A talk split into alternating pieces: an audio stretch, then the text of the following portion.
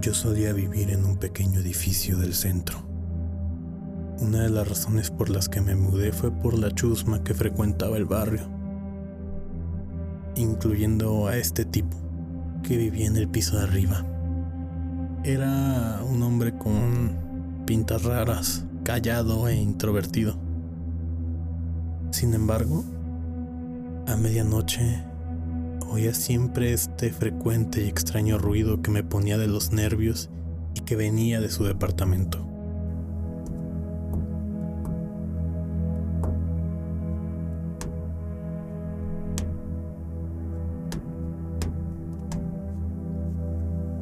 Para ser justos, no era un ruido fuerte, pero yo tengo el sueño ligero y me era muy difícil mantener los ojos cerrados con estos golpecitos, sonando una y otra vez. Me recordaba el sonido de tacones caminando, aunque más silencioso.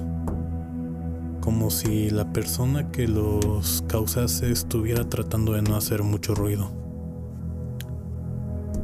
Tras unos pocos días me percaté que el patrón era siempre el mismo, como una grabación en bucle, con algunos intervalos de silencio en medio.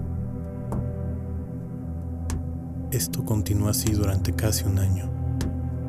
Siempre la misma secuencia de golpes. A veces hasta durante una hora. Poco a poco grabándose en mi mente.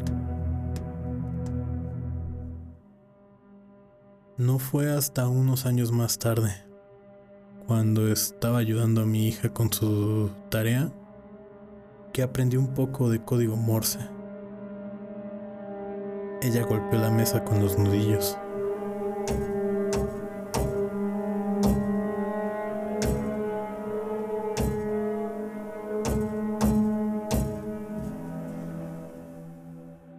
Y de inmediato, un escalofrío se propagó por mi columna vertebral al reconocer aquel patrón exacto.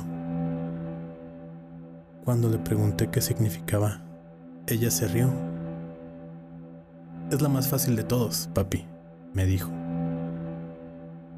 Es la que se usa para pedir ayuda.